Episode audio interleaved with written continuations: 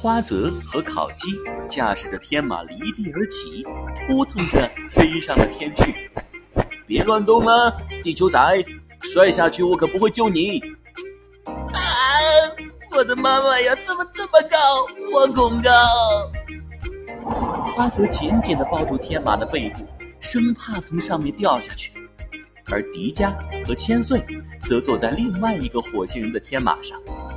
千岁坐在了迪迦身后，天马也离地而起。哇，好酷啊！比我们上次骑翼龙还好玩啊！千岁，你怕不怕？我不怕。千岁早就被火星地表的美景吸引了，完全忘记了害怕是什么。只见一望无际的红褐色沙漠在眼底徐徐展开，远处的沙丘渐渐小得像是一个模型，深邃无比的沟壑像一条潜伏着的巨蟒般，悄无声息地向前方蜿蜒。红色的空中尘埃如同一件薄纱一样披在身上，远处正西斜的太阳更添了一分美好。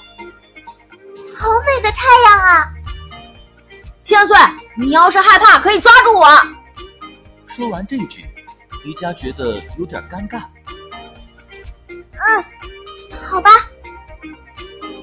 千岁忽然意识到，他们还是第一次凑得这么近，也有点尴尬。两个人就这么尴尬着，没再说话。在天上大概飞行了半个小时，烤鸡操纵着天马靠近过来。地球仔们，我们的城市马上就快到了，抓紧坐稳了。快到了，我怎么什么也没看到啊？迪迦伸着脖子四处张望，可是周围除了沙漠还是沙漠，没看到城市啊。我们的城市是隐身的了。啊！天马飞到了一座高耸的火山上，嘶鸣着盘旋了两周后，便冲着火山底部俯冲了下去。在经过短暂的黑暗后，绿色的光线闯入了迪迦的眼睛。是火星城市。眼前，与其说是一座城市，不如说是一个巨大的地下洞穴。两边几百米高的岩壁上，错落有致的镶嵌着成千上万座树叶形状的房屋。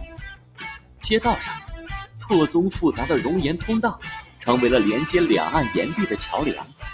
在城市的正中央，还长着一棵有一百米高的参天大树，站在那里仿佛一栋摩天大楼。树的身体散发着巨大的绿光。照亮了整个火星城市。城市竟然在地下，也太酷了吧！人类探索火星几十年，一直猜测火星上可能有生命，却一直没发现。原来他们全部都生活在地下。我们的星球每年都会刮一次席卷全球的风暴，而且每次风暴不仅要刮好几个月，还要刮几千米高的了。所以，我们的城市建在地下是最合适的了。那你们也太惨了吧！我们地球可比这里好太多了。我才不信呢！地球怎么会有火星好？看你们长得这么丑，一看就是营养不良了。